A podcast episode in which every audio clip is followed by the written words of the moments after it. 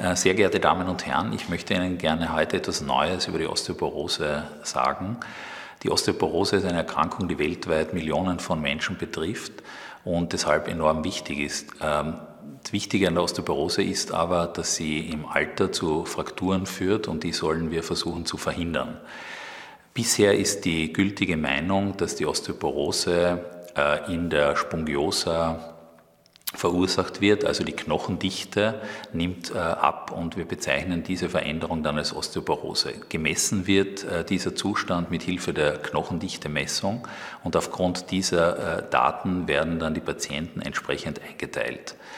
Wir haben uns die Frage gestellt, wie der Anteil zwischen Spongiosa und Corticalis hinsichtlich der Bone Strength ist und haben deshalb ein Experiment gemacht und versucht, eben diese Fragestellung zu beantworten.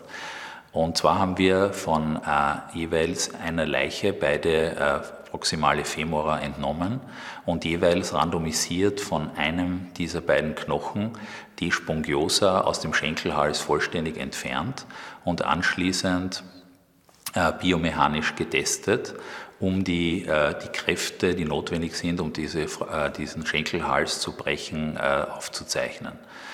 Äh, wir konnten dann in dem Experiment zeigen, dass der Unterschied zwischen den Knochen, die ausgehöhlt waren, und jenen Knochen, die vollständig waren, nur 7% beträgt.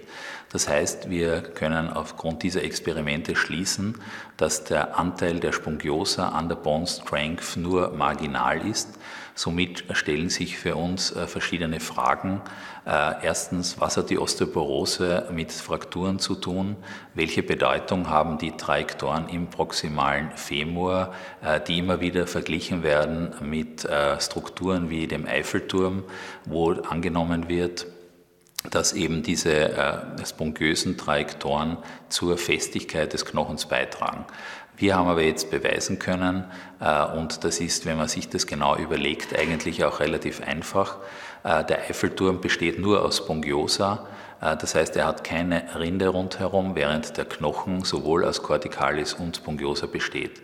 Also aufgrund unserer Experimente äh, sind verschiedene Konsequenzen vorstellbar. Äh, die Forschung muss sich mehr Richtung Corticalis wenden.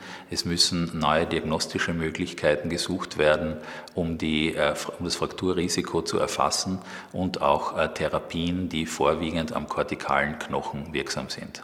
Danke.